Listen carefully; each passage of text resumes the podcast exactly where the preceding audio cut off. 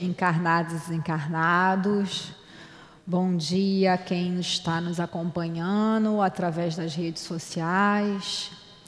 Que o dia de vocês seja muito abençoado, repleto de boas vibrações, de bons sentimentos e que todos vocês possam sentir a presença do seu mentor ao seu lado nesse momento de estudo do Evangelho de Jesus. É, primeiramente, eu gostaria de dizer né, que hoje é dia 4 de agosto de 2021 e nós estamos estudando o Evangelho segundo o Espiritismo, capítulo 19, A Fé Transporta Montanhas. Antes de começarmos o estudo, vale lembrar que nós temos um site que é Centro Espírita Altivo Panfiro.com. Esse Panfiro é com PH. Entrando lá, vocês, além de obterem todas as informações sobre as nossas atividades, nossos diversos cursos, tem também a possibilidade de nos auxiliarem, porque cada vez que alguém entra no site, vai elevando, né, como se fosse, entre aspas, a popularidade do site e vai dando mais visualização. Então, quando alguém botar assim, centro espírita, procurar um centro espírita, já vai vir logo em primeiro lugar. Tá bom? Temos também o Instagram e o canal do YouTube, além desse Facebook aqui, que é essa live do Facebook. Não tem live ao vivo pelo canal do YouTube, porque ainda não temos o número que é pedido de inscritos, que se eu não me engano, eu acho que é mil inscritos que tem que ter. Mas depois dessa live aqui no Facebook, mais tarde o companheiro separa e coloca o vídeo da gravação no nosso canal do YouTube. Tá bom? Então vamos lá para a gente fazer leitura. Quem está com o livro aí, capítulo 19. Está com o livro, Elô?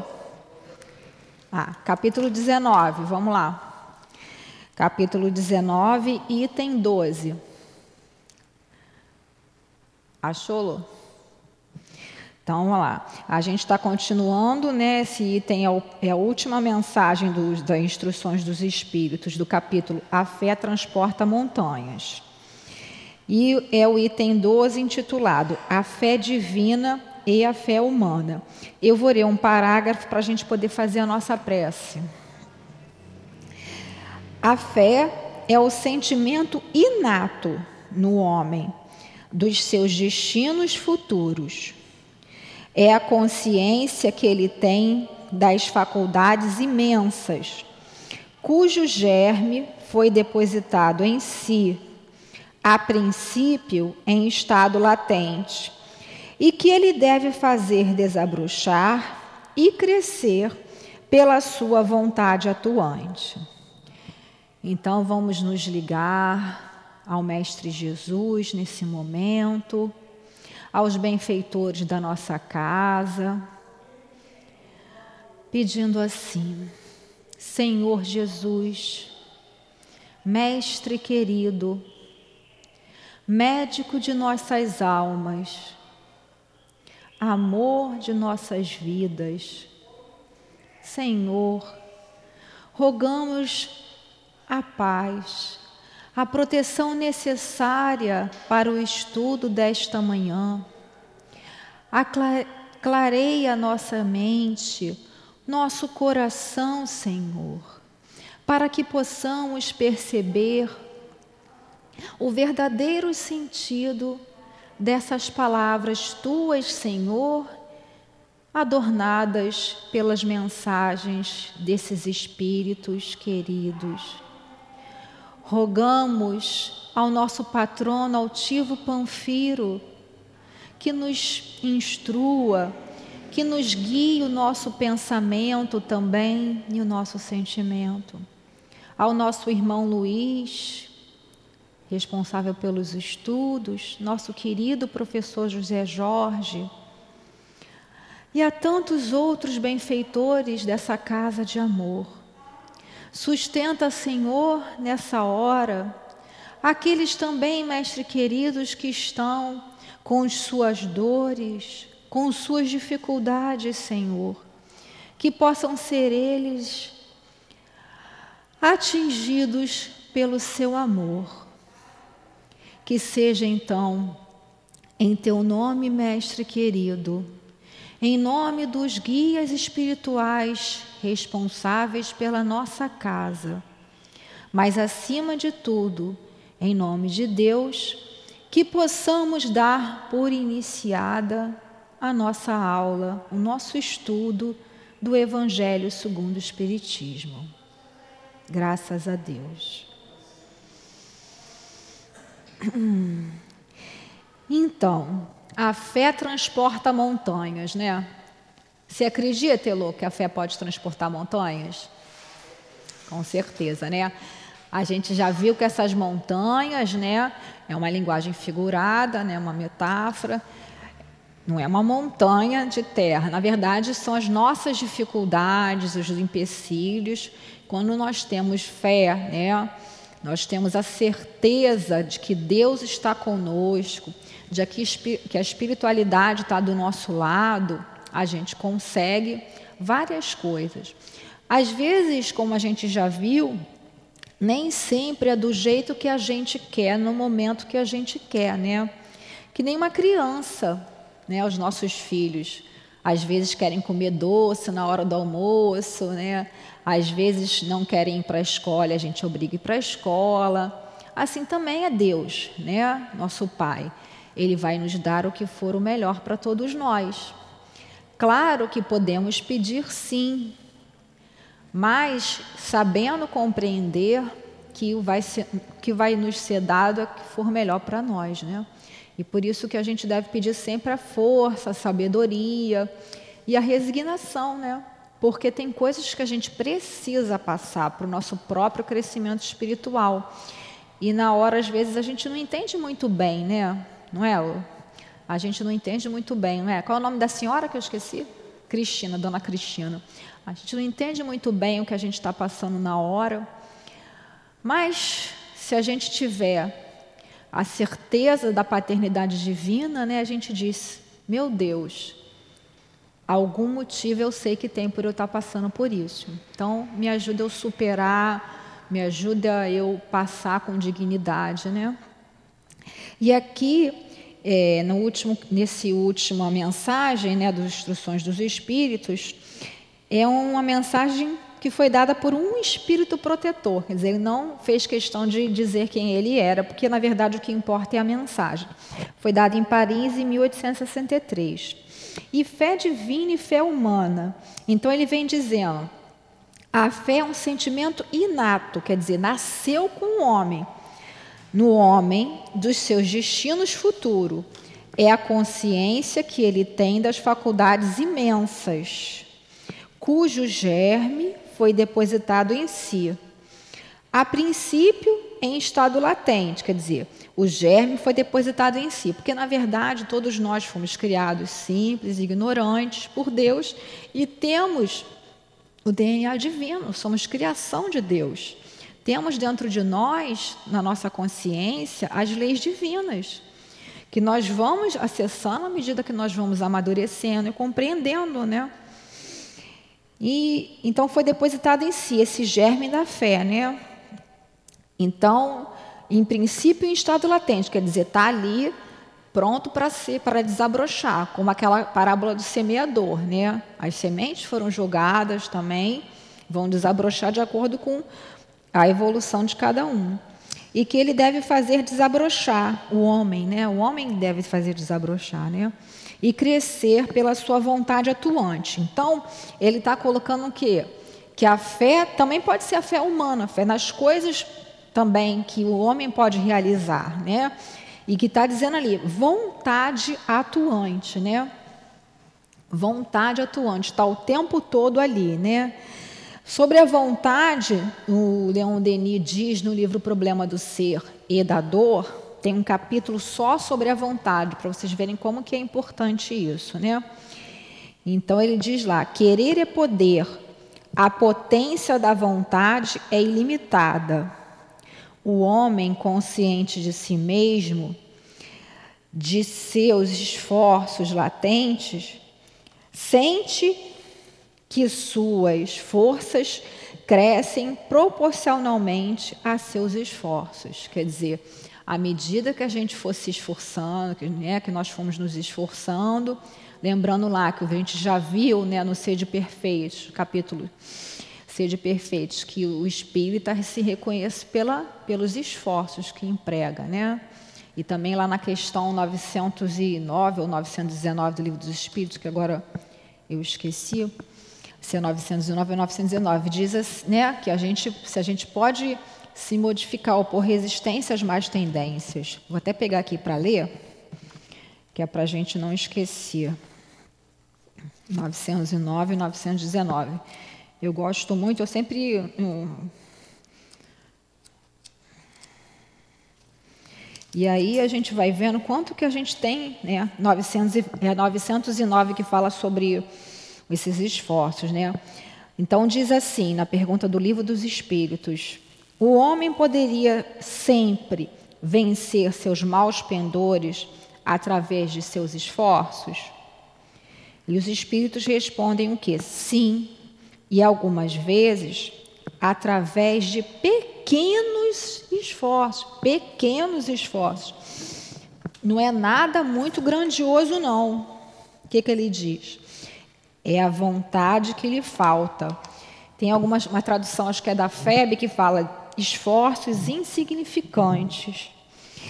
Então ele coloca, é a vontade que lhe falta. Que pena, quão poucos dentre vós esforçam-se para isso. Olha só. Nada. É capítulo 19, tá?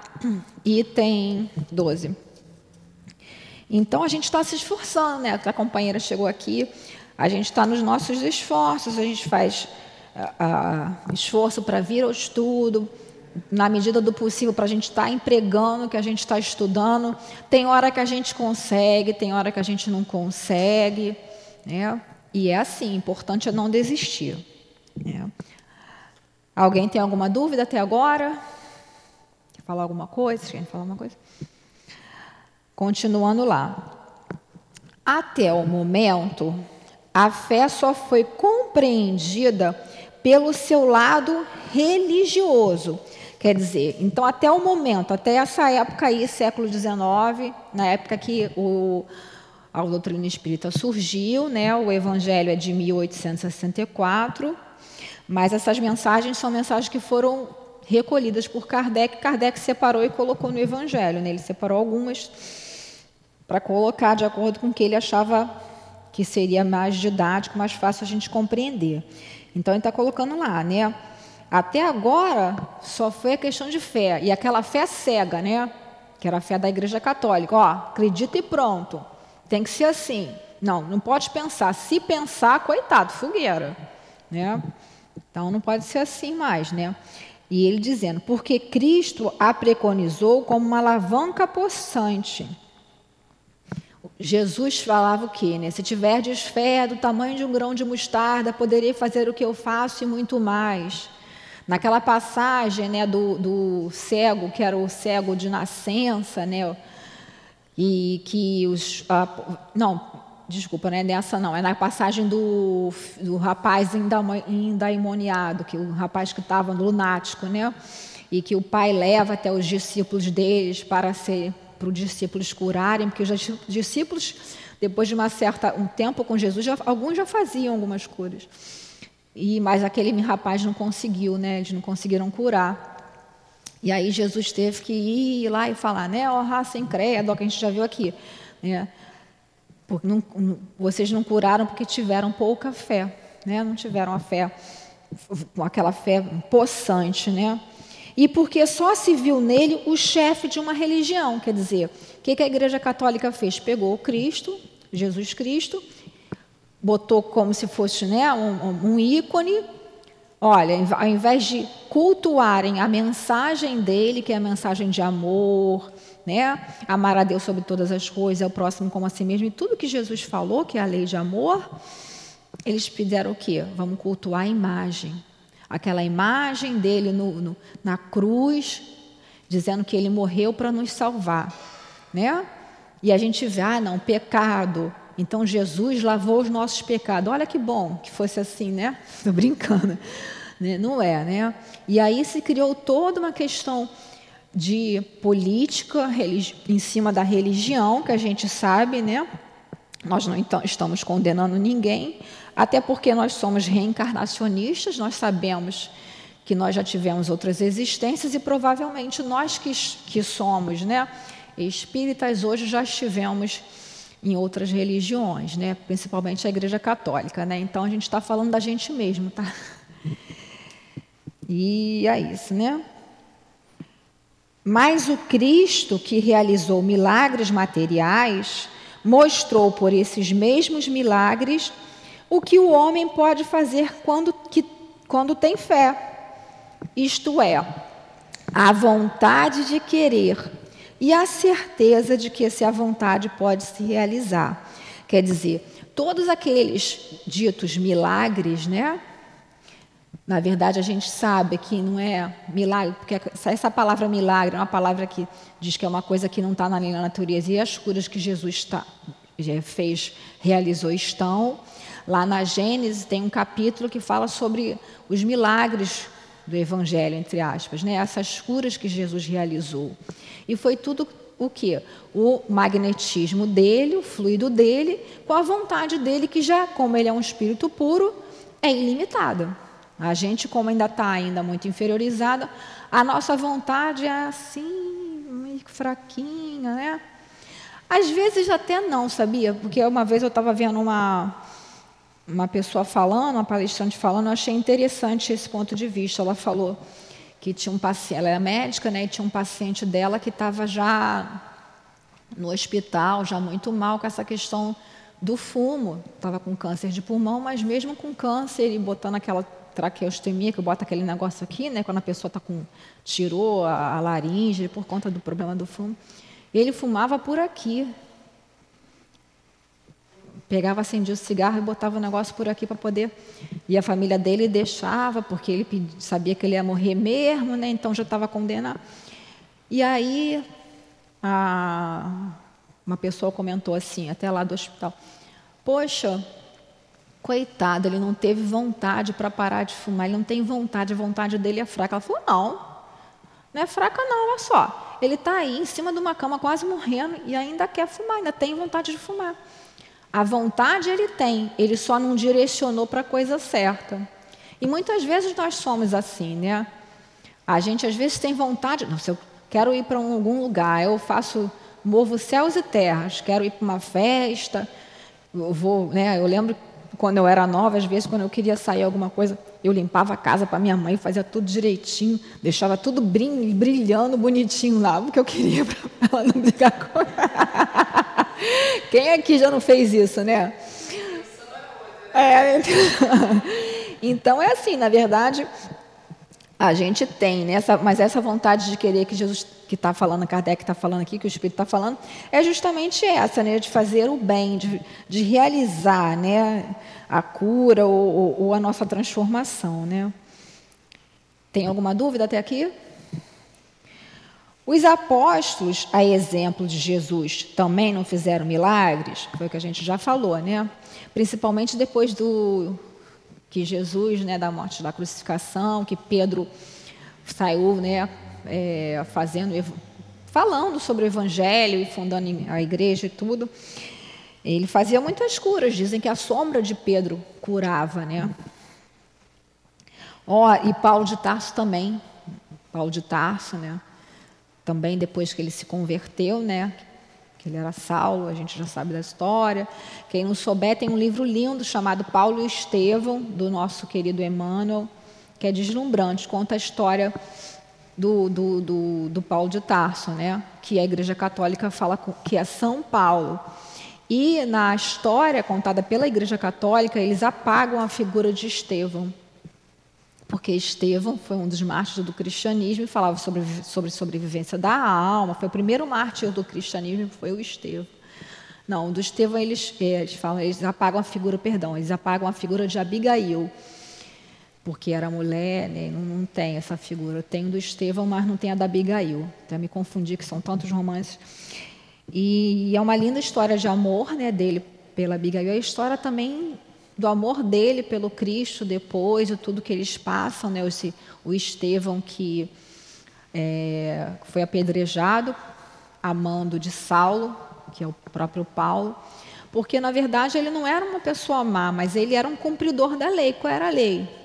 Qualquer pessoa que apresentasse qualquer tipo de ameaça, que falasse contra Deus, porque quando falou de Jesus, né, defendendo Cristo e tudo mais, eles acharam aquilo que era contra a lei de Moisés. Estava nas escrituras, então era apedrejado até a morte. Então ele estava fazendo a vontade dele, né? Estava sendo cumprida ali, porque ele era uma pessoa que era, tinha um cargo, né? Porque ele era muito estudioso e ele era um, né, um era jovem ainda, era adulto jovem, né? Mas era muito correto moralmente falando, de acordo com os princípios dele, né? E aí quando ele teve lá no encontro com Cristo na estrada de Damasco, também que é muito bonito essa passagem, né? Porque ele acha que Abigail, a noiva dele, depois se converteu ao cristianismo por, por causa do Barnabé, que era também um, um, um cristão, um seguidor do Cristo. E ele fica com ódio e resolve perseguir o Barnabé, estava na outra cidade. E aí vai com o pessoal tudo para matar. É, acho que é Barnabé, sim. Eu estou com um pouco de, de uma memória fraca hoje, mas acho que é Barnabé, sim. Enfim, ele aí quando ele está chegando perto da cidade, né, e aí aparece aquela figura luminosa que, que com aquela luminosidade toda ele até cai do cavalo e fica cego ali pela luminosidade na hora, né? E aí ele percebe, na hora que Jesus aparece para ele, falando: Saulo, Saulo, por que me persegues? Porque ele perseguia todos os cristãos, né? E aí ele percebeu ali que era o Messias, porque o povo judeu esperava o Messias, só que não aceitava que Jesus fosse o Messias, por quê? Porque Jesus não veio em trono de ouro, não veio na riqueza, não veio destruindo os inimigos, porque eles esperavam que o Messias viria libertar os judeus do, povo, do jugo romano, que iria fazer os judeus, o povo, dominar tudo, matar todo mundo, né? A visão humana, né, dessa salvação. E aí, quando ele percebe, naquele mesmo momento, o que, que ele diz? Ele não fala, meu Deus, Jesus, eu matei todos os cristãos, me perdoa, eu sou culpado, chorou. Não, ele falou, Senhor, o que queres que eu faça? Quer dizer, e aí, aí Jesus né, dá uma, umas indicações para ele, manda ele entrar na cidade, procurar lá o Barnabé, que vai ajudar a curar ele, e tem uma série de, de, de, de recomendações lá, tem que ler o livro. E o que, que aconteceu aí? A partir daí, nem mais um dia ele parou de trabalhar, de se trabalhar, né, de buscar e se melhorar. Né? Então é a mesma coisa, a vontade dele estava num ponto e ele mudou para lá, para depois ser seguidor do Cristo, e foi o que mais na época, né, espalhou, porque ele foi aos gentios, às pessoas que não eram, né, que não tinham conhecimento ainda. Então ele foi, ele foi em várias cidades levando a palavra do Cristo. Essa divulgação toda, né? Então a gente já leu aqui, né? Ora, o que eram esses milagres, senão efeitos naturais, cuja causa era desconhecida aos homens de então, que é o que a gente falou, né? O poder do magnetismo, dos fluidos e da fé, porque a fé é esse direcionamento, né? Estou dando passe ali na sala, ou no salão, sala de cura ou no salão. Se eu for dar o passe, eu tenho meu magnetismo. Mas se eu falar, se eu fizer assim, será que está saindo mesmo o fluido da minha mão? Eu não sou vidente, sim, quem é vidente que vê. Se você ficar, será que está saindo mesmo? Você não está tendo fé, aquilo ali vai bloquear. Você vai estar colocando em dúvida, né? Então você tem que ter a certeza que não, você está ali, a gente está numa casa séria, você está estudando, você está se esforçando, então você vai ser ajudado. Claro que a questão da cura, da recepção, vai depender de cada um. A gente, como médium, a gente sente às vezes que a pessoa que está tomando passo não está nem aí. Né? Mas está sendo dado a ela uma oportunidade. E nós temos que dar aquele passo com o mesmo amor que a gente dá numa pessoa que a gente sabe que vai aproveitar. Porque não é problema nosso, assim, no, caso aí. Né? A gente tem que fazer a nossa parte. Cada um está tendo oportunidade. Se não está aproveitando, aí já é o livre-arbítrio de cada um. Né? Eles estão colocando ali, né, essas, esses milagres, senão o que eram esses milagres, senão efeitos naturais cuja causa era desconhecida aos homens de então, a gente já viu, mas que se explica em grande parte atualmente e que se compreenderá completamente pelo estudo do espiritismo e do magnetismo. É o que a gente falou aqui, né? Estudando magnetismo, estudando o espiritismo, porque só o magnetismo, né, não vai fazer satisfação, porque o magnetismo vai estudar o quê? Somente a questão do magnetismo animal, da pessoa, dos magnetizadores. Mas nós sabemos que além do magnetismo animal, do magnetismo da pessoa, tem um espírito ali auxiliando. Porque a gente sozinho, a gente não faz nada não. Até esses magnetizadores com certeza devia de ter a, a maioria ali algum espírito que ele não, não se dava conta, ou muitos por orgulho, achando que, ah, não, eu faço, eu tenho meu magnetismo, eu aconteço. Mas com certeza, porque entra aí um fator muito importante, que é o merecimento da pessoa que está recebendo aquela energia ali. Né? Muitas vezes até o médium não está lá muito empenhado, né? às vezes não está num dia bom, mas se a pessoa tiver em oração, pedindo, tiver em sintonia com a casa, com os guias da casa, e se tiver no planejamento dela ser curada, ou se tiver a possibilidade de ter uma, uma moratória, né? A gente não sabe, né? Por isso que a gente sempre tem que ter muito cuidado quando for falar com as pessoas a gente tem que levar em consideração né, o, o plano espiritual. Por quê? Porque a gente, nós somos espíritos imortais. Né? Então, quem sabe da história de cada um é o seu próprio guia, os espíritos da casa, muitas vezes. Né? No livro Seara do Bem, ali a gente vê como que funciona o centro espírita, né, que chama Nos Bastidores de um Centro Espírita, da Casa Espírita, e ele explica como funciona essa parte da reunião pública, de vários trabalhos da casa espírita do ponto de vista espiritual. É muito interessante. E fala da reunião pública. Então, quando a gente vem à reunião pública, não é só para ouvir, tomar passe, não. Quando a gente chega aqui, os nossos mentores são atendidos pelas, pela equipe espiritual diretora da casa, né?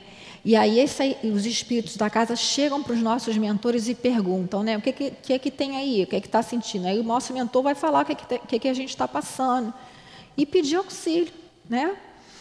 Então, assim, isso é muito interessante.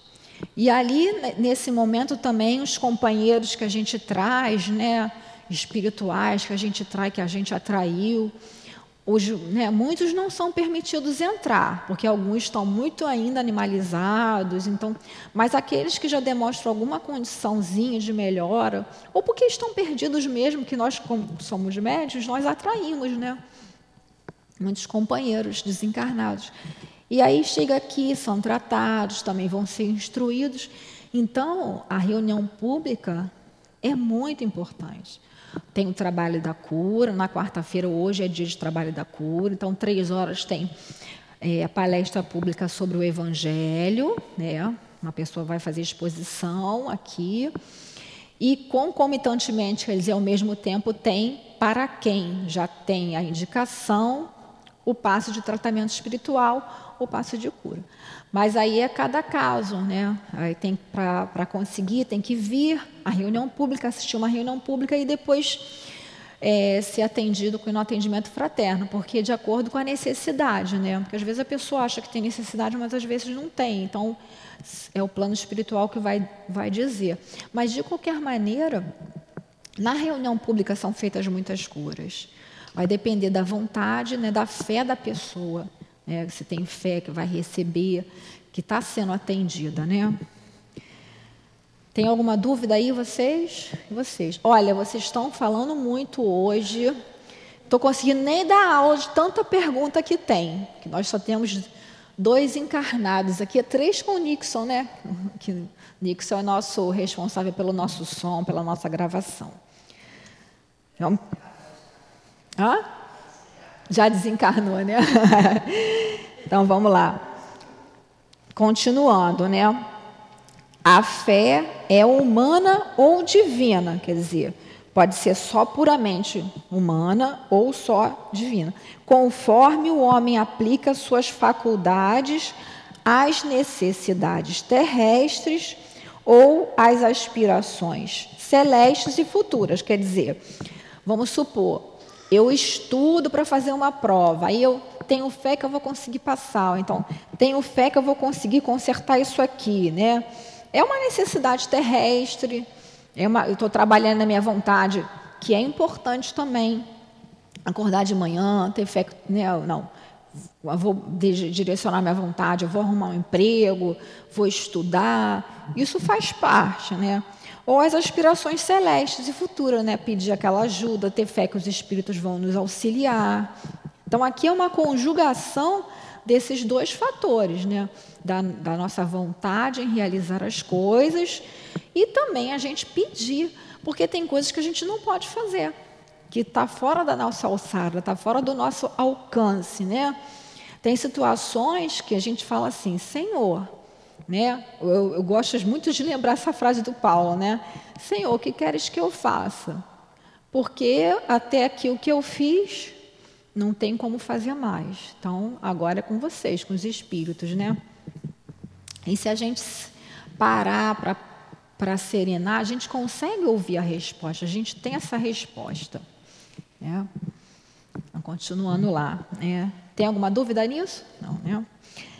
O homem de talento que persegue a realização de um grande empreendimento triunfa se tem fé porque sente em si que pode e deve alcançar seu objetivo. E esta certeza lhe dá uma força imensa. Quer dizer, o homem de talento, a pessoa que tem um dom para fazer alguma coisa, né, como falei, vai montar uma empresa ou vai fazer consertar alguma coisa em casa, uma coisa assim. Triunfa se tem fé, quer dizer, se tem essa porque sente em si que pode e deve alcançar seu objetivo. Não, tenho vontade de fazer, eu vou conseguir fazer, eu tenho capacidade para fazer, né? Hoje em dia é, existe muito essa coisa de autoajuda, né? Eles trabalham muito com isso, né? Você falar para você mesmo que você pode, que você consegue, né? Só que a autoajuda é muito bom, mas só trabalha a fé humana, só trabalha essa parte do ser encarnado.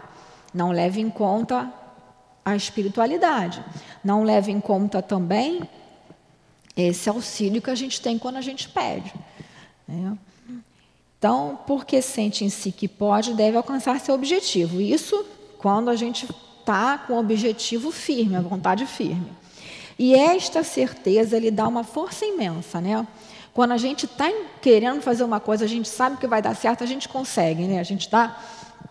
Hoje eu vou limpar a casa, acorda com aquele gás, né? Mas se a gente acorda assim, ai, não, hoje eu tenho que limpar a casa, aí não, não adianta, não vai sair, né? Não vai, não vai dar certo. E continua ali, né? O homem de bem, olha lá, o homem de bem que crendo no seu futuro celeste, quer dizer, acreditando na vida futura, acreditando nas, nos espíritos, no auxílio dos espíritos, né? acreditando que nós somos espíritos imortais, né? quer preencher sua vida com nobres e belas ações, quer dizer, a vida do homem de bem é o que? Preenchida com nobres e belas ações retira da sua da fé, da certeza da felicidade que o espera, a força necessária e ainda aí se realizam os milagres da caridade, do devotamento e da abnegação. Então, o que, que ele está colocando para a gente aqui? Que quando a gente tem né, essa fé, a gente crê na, no futuro, né, na vida futura, a gente quer fazer o bem, né, a gente quer trabalhar no bem, né, a gente tem a força necessária para a gente conseguir realizar aquilo, né? E aí que se realizam os milagres, né? Como ele coloca aqui, né? A força necessária, os milagres da caridade, do devotamento e da abnegação.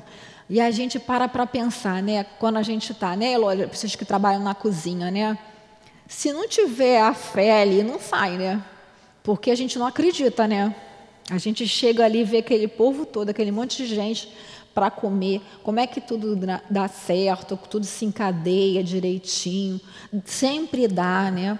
Eu estava até comentando outro dia com meu marido sobre a questão da festa da, das crianças, né? Que a gente às vezes olha assim, e Jesus não vai dar, não é? o que a gente tem aí, não povo para de chegar e não vai dar. Aí passa uma pessoa, traz alguma coisa, aí chega, Oi? É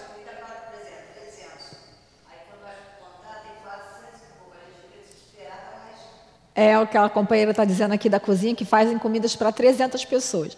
Mas que aí, quando chega, conta tem 400 e pouco, mas sempre dá, né? Sempre dá. É a multiplicação dos pães lá que Jesus falava, dos peixes e dos pães, né? A gente sempre dá. Quando as, porque vocês fazem com amor, com boa vontade. A gente sente esse amor, né? Eu lembro aqui que tem até um, um, uma pessoa que traz o filho aqui e a criança, né, eles têm um padrão de vida bom. E aí foi para a evangelização, foi direitinho. E eu achei tão bonitinho que quando ele saiu, eu falei assim: o que, que você mais gostou? Ele, da comida, tia, porque aqui a gente não tem distinção. Né? A comida que um come, todo mundo come. E todo mundo fala né, dessa sopa. Eu não como porque eu não como carne, sempre tem carne, né? Mas o cheiro é muito bom e eu como outras coisas, os bolos, né, que fazem, né, os bolos para as mães eu como. Enfim, gente, estou confessando aqui, né, que eu tô que eu como as coisas, por isso que eu tô gorda. Tá vendo? É culpa do CEAP. Tô brincando. Então, o que, que a gente vê aqui? Quando a gente tem essa boa vontade, né? Quando a gente tem a certeza da felicidade que espera a gente no futuro, por que, que a gente realiza esses trabalhos? Né? A gente não é muitas vezes. Tem as pessoas que são remuneradas, mas não chega nem aos pés, né? Do que, por exemplo, né? Do que a chefe lá da cozinha Berenice faz, né? Faz com tanto amor, está sempre sorrindo, né? Você chega, não tem um dia que a gente chega aqui, mesmo que ela não possa atender a necessidade da pessoa na hora, porque não tem. Às vezes tem dia que realmente não tem, mas logo depois chega. Né? E a gente sempre é ajudada. E eu estou lembrando aqui de uma história de Chico, né? Que ele conta do desencarne do irmão dele. O irmão dele chamava-se José Xavier. E o irmão dele sofreu um grave acidente, né? E ficou no hospital. E Chico viu os guias, né? O Emmanuel, o doutor Bezerra, Caibar Schutel, orando pelo irmão dele, né? Porque o irmão dele tinha um planejamento de ficar com esse acidente, ficar 11 anos numa cadeira de roda paraplégico, né? Nem cadeira de roda, aquela coisa deitado sem se mexer nada, por conta de um passado delituoso, e ele escolheu resgatar, né, naquela encarnação. Mas que pelos 11 anos de trabalho no bem, ao lado do Chico, auxiliando Chico, lá no centro espírita, que eu acho que, se eu não me engano, era Recanto da Prece, e com o Chico lá no trabalho com os assistidos, né, todo aquele trabalho de amor, foi concedido a ele a oportunidade de desencarnar. Né? Aí a gente fala, nossa, meu Deus, puxa, mas não era melhor ficar vivo? Né? A gente vê que cada caso é um caso, né? E então, quer dizer, ele trocou aquele sofrimento todo, né? pelo trabalho que ele já havia realizado. Então, ele não realizou o trabalho pensando, ah, não, vou fazer isso porque eu vou ter aquilo. Não. Quando a gente faz o bem desinteressadamente, né? a gente vem para cá, A gente, não tá, a gente até sabe que a gente está sendo ajudado pela casa, material espiritualmente. A gente sabe que os espíritos estão conosco, porque não se enganem, todas essas pessoas que estão sendo assistidas na nossa obra social, ou aqui mesmo no centro espírita, né, nas reuniões públicas ou de cura, elas possuem amores que estão na espiritualidade.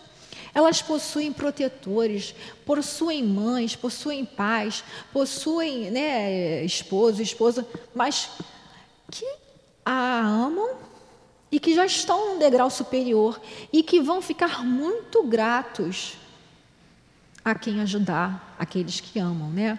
A gente lembra lá do caso do Divaldo, né? Quem viu o filme Divaldo, né?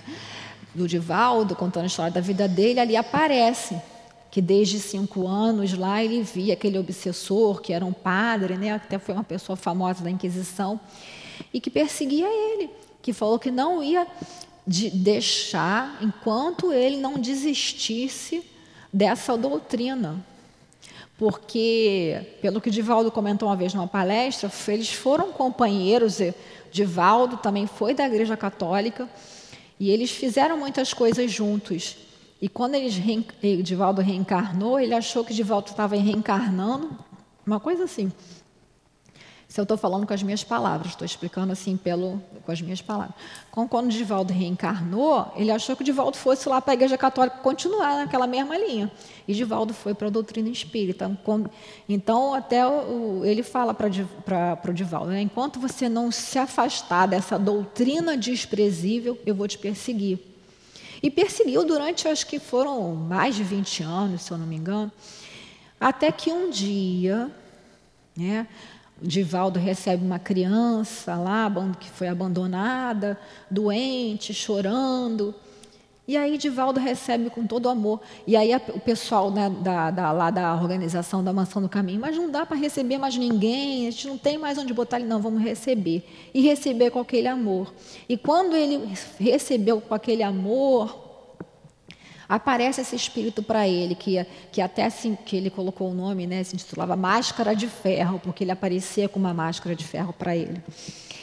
E ele fala: Não, agora realmente eu acredito. Então se modificou, porque essa daí que você está recebendo com todo amor é, é minha mãe. Então. Na verdade, assim, a gente nunca sabe né, quem são as pessoas, a gente acha que conhece, e às vezes a gente está, às vezes, tratando mal uma pessoa que está ali numa necessidade, e muitas vezes é uma pessoa querida nossa. Né?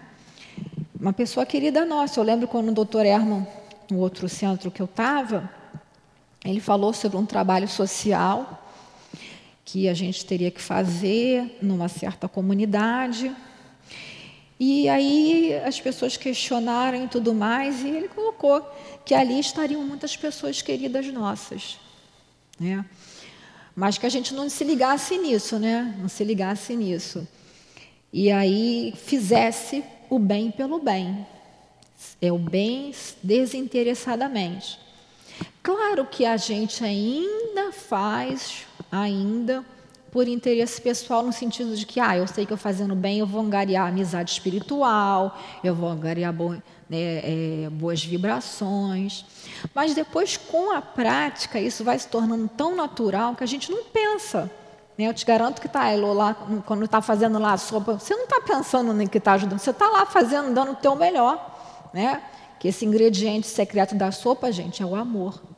É o amor que faz toda a diferença, né? Se a gente for fazer a mesma sopa em casa, não sai. Nem elas. Nem elas que fazem na cozinha. Não sai igual. Não sai, é diferente. Porque aqui tem o um amor. Todo mundo tem, coloca claro na sua comida em casa fazendo, mas aqui é diferente porque está imbuído desse sentimento de amor ao próximo. A gente está saindo da gente mesmo. O que, que a gente pode dar de mais precioso, gente? É o nosso tempo. Porque o dinheiro a gente recupera. A gente trabalha e no outro mês tem o salário, ou uma coisa que a gente não usa mais, a gente doa. Agora o nosso tempo não volta atrás. O que, que a gente tem de mais precioso? O nosso tempo. E a gente não pode perder o nosso tempo mais, né? A gente vai ver no capítulo 20 aí os trabalhadores da última hora. A gente não pode mais perder tempo. Então, aproveitar o tempo livre que a gente tem, ao invés de ficar em casa vendo novela, vendo série, série maratona de série. Eu não estou criticando, eu estou dando assim uma sugestão que eu fiz isso para mim.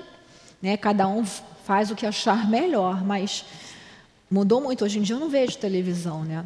Muito raramente uma coisa ou outra, mas eu não vejo porque eu prefiro botar um filme, ou estudar, ler um livro, vir para cá quando, quando dá, né? Que às vezes também tem horas que de noite a gente só vem para cá, é, é, como Newton fala, meia-noite todo mundo aqui. A gente sai do trabalho aqui, Newton, meia-noite todo mundo aqui, hein? Aí uma vez eu lembro que teve um rapaz que ficou, hã? Meia-noite? Depois a gente estuda. Não, a gente vai dormir, a gente vai pedir para vir para cá, para trabalhar com a caravana do SEAP, que aqui tem uma caravana de noite, né?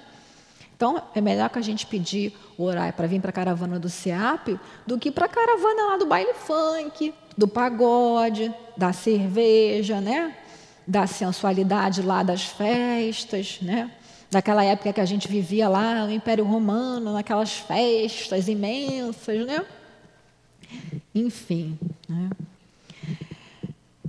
Então, ali, enfim, com a fé não há mais tendências que não possam ser vencidas. Então, se eu ainda tenho, detectei lá, está lá na 919, que Santo Agostinho fala, né? Conhece-te a ti mesmo. A gente de noite, a gente vê, pô, o que, que eu fiz de, de.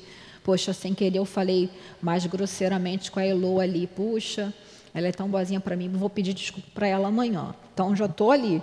Tenho fé que eu vou conseguir vencer isso em mim. Né? Tenho fé que a espiritualidade está me ajudando, que a gente tem que pedir. Ah, mas Deus não sabe? Deus sabe que a gente precisa. Está lá no livro dos Espíritos, vamos ler uma pergunta. O que é orar? Como é que a gente deve orar? É louvar, agradecer e pedir. A gente pode pedir. Mas Deus precisa ser louvado? Não. Jesus, não. Agradecer. A gente precisa agradecer, ele quer que a gente agradeça, que nem a gente, quando a pessoa, a gente faz uma coisa para a pessoa, a pessoa não fala obrigado, né? A gente antigamente falou, fulano foi ingrato, né? Mas os espíritos superiores não são assim. É que nós que precisamos disso, desse movimento de se colocar, louvar, Senhor Jesus, a gente elevar a nossa vibração, a gente centrar, focar nosso pensamento na imagem do Cristo, na imagem que nós temos na cabeça, né? Mesmo que a gente não tenha uma imagem que a gente se afeiçoe mais, mas aquele, né, aquela vibração de amor, naquele guia que a gente tem mais afinidade, né? naquele espírito, que a gente sempre tem um espírito que a gente se afiniza mais, não é por acaso, depois a gente vai descobrir isso. E colocar ali então a gente está se elevando, a gente está se afinizando, né? E o nosso pedido, a gente precisaria pedir, não que Deus sabe o que é melhor para nós, mas nós precisamos fazer esse movimento e a gente está educando a nossa vontade, né? Porque às vezes a gente pede um milhão de dólares e não é o que é melhor para nós. Sinto muito informar, né? Mas é porque a gente ainda tem tanto esse desejo de, da importância da vida material né? A gente não vive nesse mundo ainda. Claro que é necessário, o necessário, né? um conforto básico.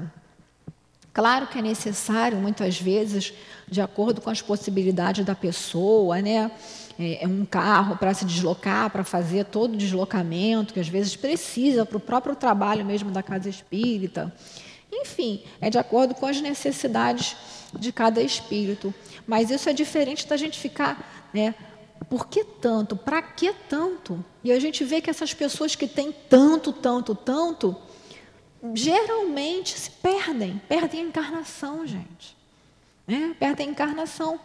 E aí, às vezes, eu fico falando para as pessoas, que às vezes tem companheiros que chegam, poxa, não consegui isso, não consegui comprar aquilo. Eu falo, gente, olha só, agradece, porque é o teu guia dizendo para você que você não, para você não se perder não se perder, porque muitos de nós, se estivéssemos nadando em dinheiro aí, estaríamos numa situação muito pior. Então, às vezes, a necessidade é ruim a gente passar? É. Né? Só quem passa, só quem sabe é que passa. Mas, às vezes, é aquilo que vai movimentar, fazer com que a gente movimente a nossa vontade e realize alguma coisa em nosso benefício e também em benefício do nosso próximo.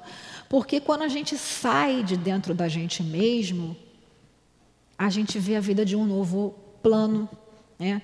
Muitas vezes vocês já devem ter ouvido falar, até eu já devo ter falado aqui, sobre essa questão. Lá no outro centro que eu frequentava, tinha, que tinha um centro muito maior, tinha muito mais médiums, psicógrafos, e vinha a mensagem dos espíritos. Às vezes a pessoa colocava, eu mesmo já coloquei no início lá, três páginas de lamentação, lá, chorumela. E a resposta?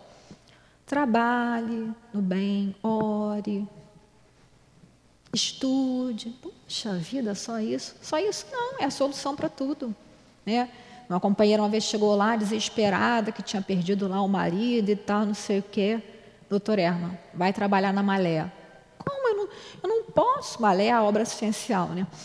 Eu não posso, eu estou desesperada. Vai trabalhar na Malé. E aí pessoa, ela foi, naquele desespero, chorava, trabalhava e chorava, ajudando. E quando chegou lá, foi abraçada né, pelas crianças, por todo aquele carinho. Então, ela saiu de dentro do sofrimento dela.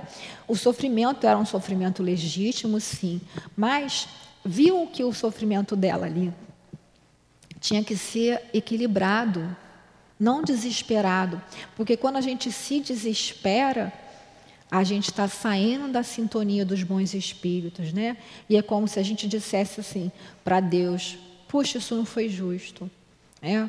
E a gente sabe que a lei de Deus é lei de justiça, de amor e de caridade. Então, é muito interessante isso, né? Muito interessante mesmo a gente parar para perceber. E, e o trabalho no bem é, né? é a verdadeira, essa verdadeira vacina, né? É, prevenção contra tudo na nossa vida, contra tudo. É. Terminando aqui. É, o mag... Quer falar alguma coisa, Lu?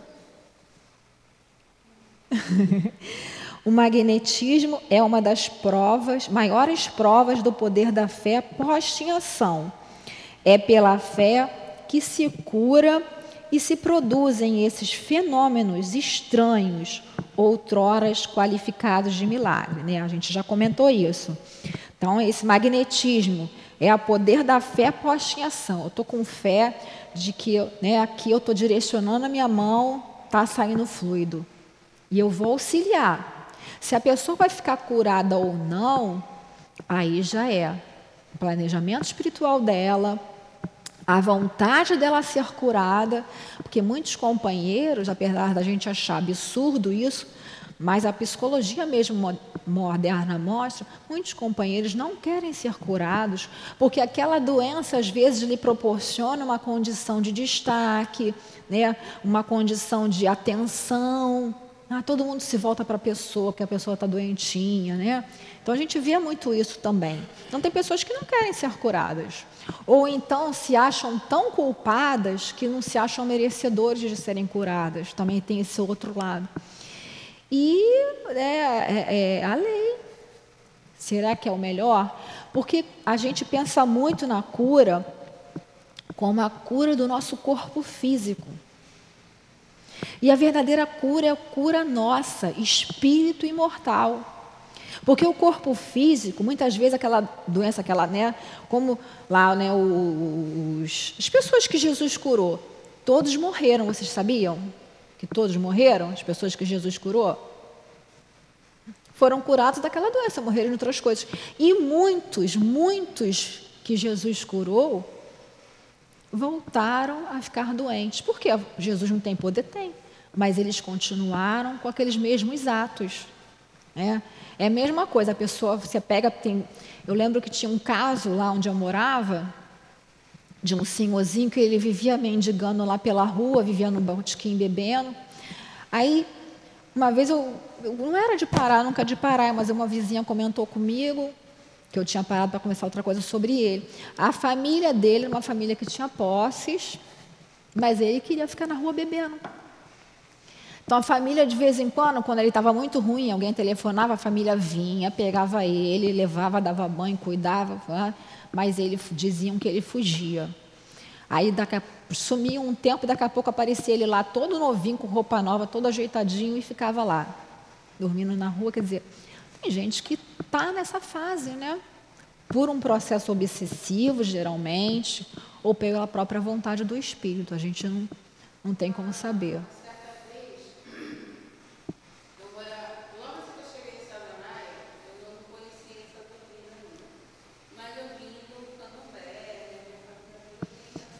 Aham.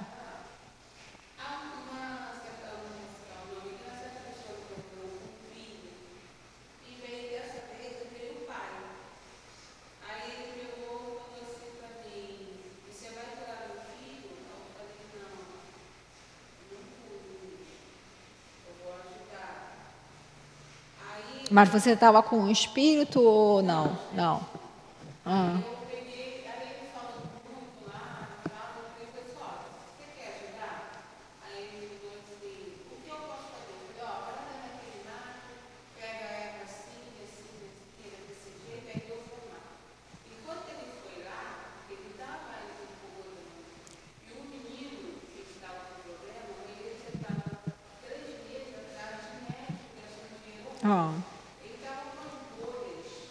Nossa, ó.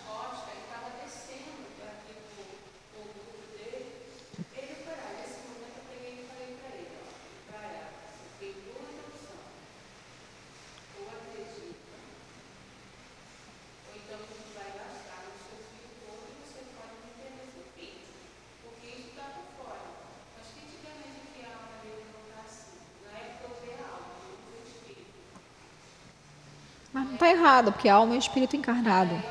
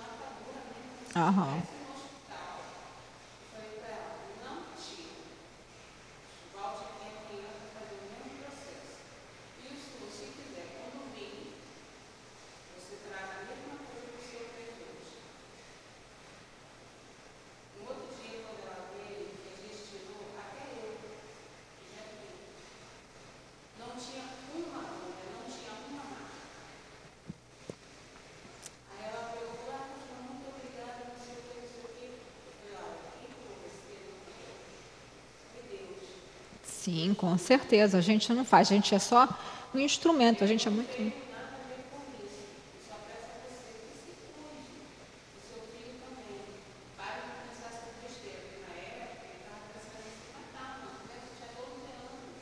É muito complicado, né, essa questão do suicídio.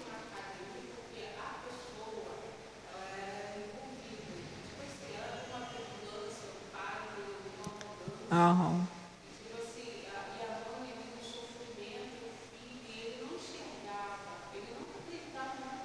balança a cabeça, algumas vezes, hoje já não tanto, só agradecido, estaria falando para as pessoas lá. Aham. Teve uma época que minha casa tinha uns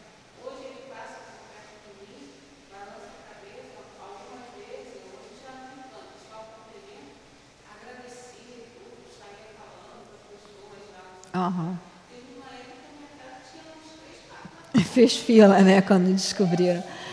É, com certeza. Da fé. A sua fé a fé da mãe, né, no caso ali, e o merecimento dele, né? Foi dada aquela oportunidade, aquela moratória, né? De boa vontade, sim.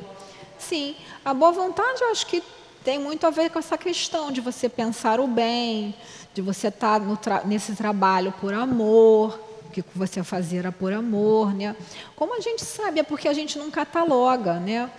Mas tem um esqueci o nome, tem um autor que ele fez, já desencarnado, ele fez vários estudos e catalogou as curas do centro que ele trabalhava lá, para fins mesmo de comprovação da eficácia do, do espiritismo. E a gente vê, né? Mas não interessa, para a gente não interessa, interessa que a pessoa saia curada, né? Mas como você falou, é a fé, a boa vontade de quem está, né, a vontade direcionada para o bem de quem está dando passe, quem está fazendo lá, tendo a conversa, o atendimento, né, a, a fé da mãe, no caso, porque era uma criança, né, então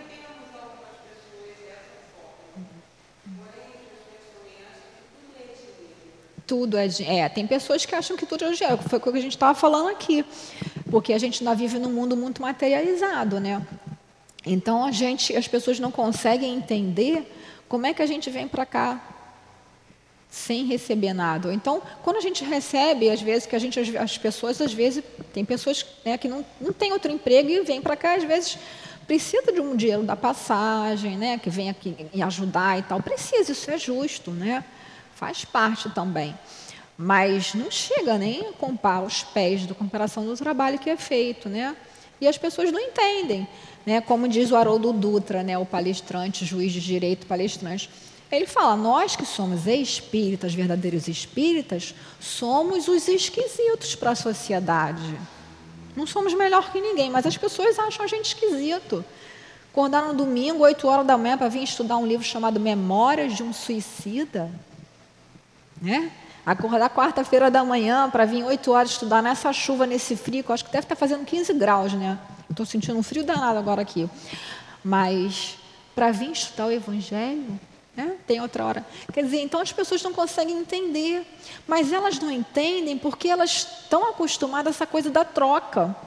Eu vou fazer o que eu só vou fazer se eu receber. Foi o que a gente estava estudando ontem, né? A gente fazer o bem para os inimigos sem esperar retribuição, a gente fazer sem esperar retribuição. Né? Você fazer para mim, eu fazer para você, que a gente sabe, a gente faz por fazer, porque a gente quer fazer o bem. Se a pessoa vai agradecer, se a pessoa vai retribuir, não importa. Como dizia Jesus, né? A recompensa está no reino dos céus, não está aqui na terra. Se a pessoa fica esperando a retribuição aqui na terra, vai chegar lá em cima vai ter o que? Nada. Né? Compreender que essas pessoas que muitas que vêm aqui estão doentes do espírito, né, com o espírito da alma doente, como a gente costuma vulgarmente falar. São pessoas sofridas, muitas doloridas, com muitos problemas de outras encarnações, dessa encarnação mesmo, né? Então a pessoa quando está muito ferida, a pessoa grite a outra verbalmente, né? Porque ela quer se defender achando que vai ser atacada. Então é muito difícil, né? Como você falou aí. Então, para a gente acabar aqui, nesse último parágrafo, né? Eu vos repito, o Espírito Protetor está falando lá para a gente. Eu vos repito, a fé é humana e divina. A gente já viu lá. Tem a nossa parte que a gente tem que fazer, né? E tem a parte lá dos espíritos, né? E ter fé nas nossas potencialidades, nas nossas possibilidades, né? E também nos ajuda no auxílio espiritual que a gente recebe o tempo todo. A gente tem fé que a gente vai conseguir, que a gente vai estar tá sendo ajudada. Né? É a gente pedir, como a gente pede na prece, ter fé que a gente vai conseguir, mas ter paciência de saber esperar, ter resignação. Porque às vezes não é naquele momento, porque a gente foi criado numa sociedade de que, de fast food, né? quer dizer, que é tudo para a hora, para o ontem, tudo rápido. Quer fazer tudo correndo para sair correndo. Às vezes eu vi as pessoas é, é, correndo, correndo, saindo correndo do trabalho, para chegar em casa, sentar na frente da televisão e ver novela.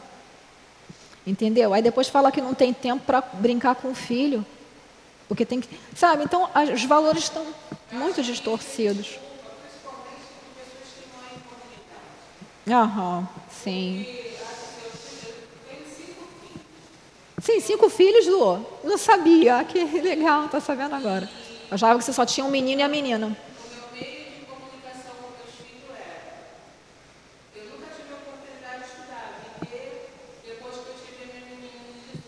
Ah.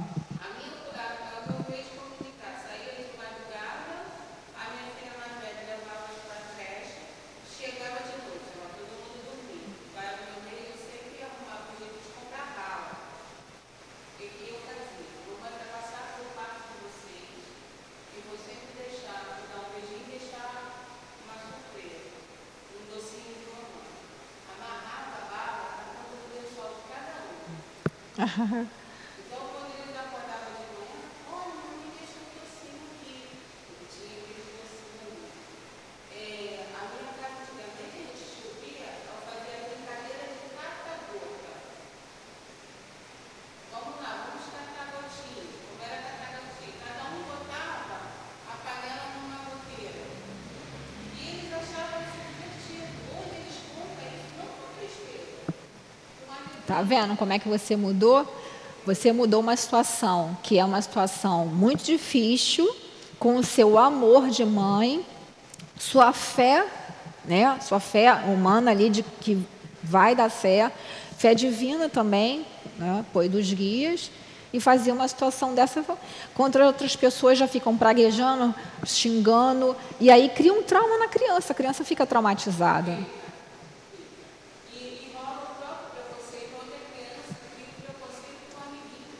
Tem, né? Tem.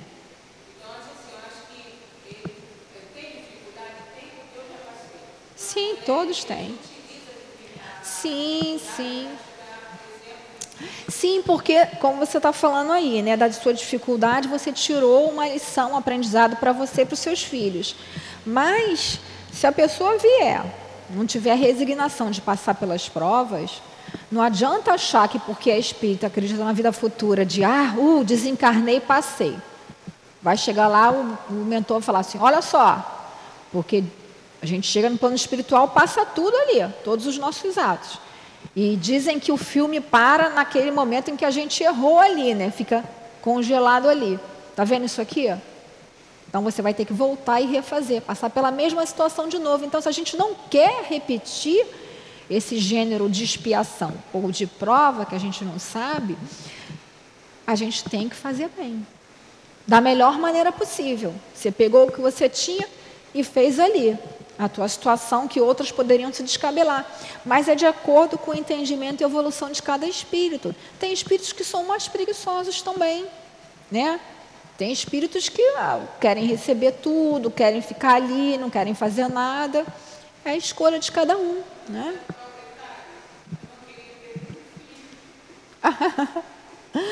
Você não queria ter nenhum filho e teve cinco, né? Então, você não queria encarnada, mas antes de reencarnar você planejou, né? E hoje são só seus amores, né? Então vamos acabar então, né? Então eu vos repito, a fé é humana e divina, se todos os encarnados estivessem bem convencidos da força que tem em si, olha lá aquela força, aquela vontade que a gente tem que ter, vencer essa chuvarada que está aqui. Se quisessem colocar sua vontade a serviço dessa força, seriam capazes de realizar o que até o presente se chama de prodígios, mas que é simplesmente o desenvolvimento das faculdades humanas. Um espírito protetor, Paris, 1863. Quer dizer, a gente tendo essa vontade, direcionando para o bem, nada segura a gente. Né? Claro que isso é direcionando para o bem, para o melhor para mim como espírito imortal e para as pessoas que convivem comigo, né? Vocês querem perguntar alguma coisa, quer falar alguma coisa? Então vamos encerrar? Podemos encerrar? Então vamos agradecer a Jesus por esses momentos. Senhor, Mestre querido, como foi bom, Senhor, estarmos aqui trocando ensinamentos, trocando, Senhor, experiências vividas sob a luz do teu Evangelho. Benfeitores queridos, agradecemos a oportunidade de estarmos aqui recebendo esse alívio, dessas vibrações tão amorosas que vocês nos oferecem. Pedimos, Senhor, benfeitores queridos, nos acompanhem de retorno aos nossos lares, aos nossos pontos que devemos chegar, para que possamos chegar em paz, em tranquilidade e harmonia, Senhor. Nesse dia, em que a natureza se mostra tão presente nessa chuva, que para nós é preocupante, mas que para todo essa natureza, as plantações, os frutos, as flores, tudo tem uma razão de ser. Que todos eles, Senhor, estão fazendo parte dessa cadeia da natureza. Que possamos, Senhor, estarmos com muita fé para sabermos que o dia de hoje depende da nossa vontade direcionada para o bem. E que também o que for nos acontecer será o melhor para nós, espíritos imortais que somos. Que todos possam sentir, Senhor, o teu amor. Que todos possam sentir em suas mentes, em seus corações, essa certeza, Senhor, da tua do teu amparo, do teu amor agindo em cada um. Porque sabemos, Senhor, que a lei é de justiça, mas também é de amor e caridade. Que seja em nome de Deus que possamos dar por encerrado o nosso estudo desta manhã. Graças a Deus.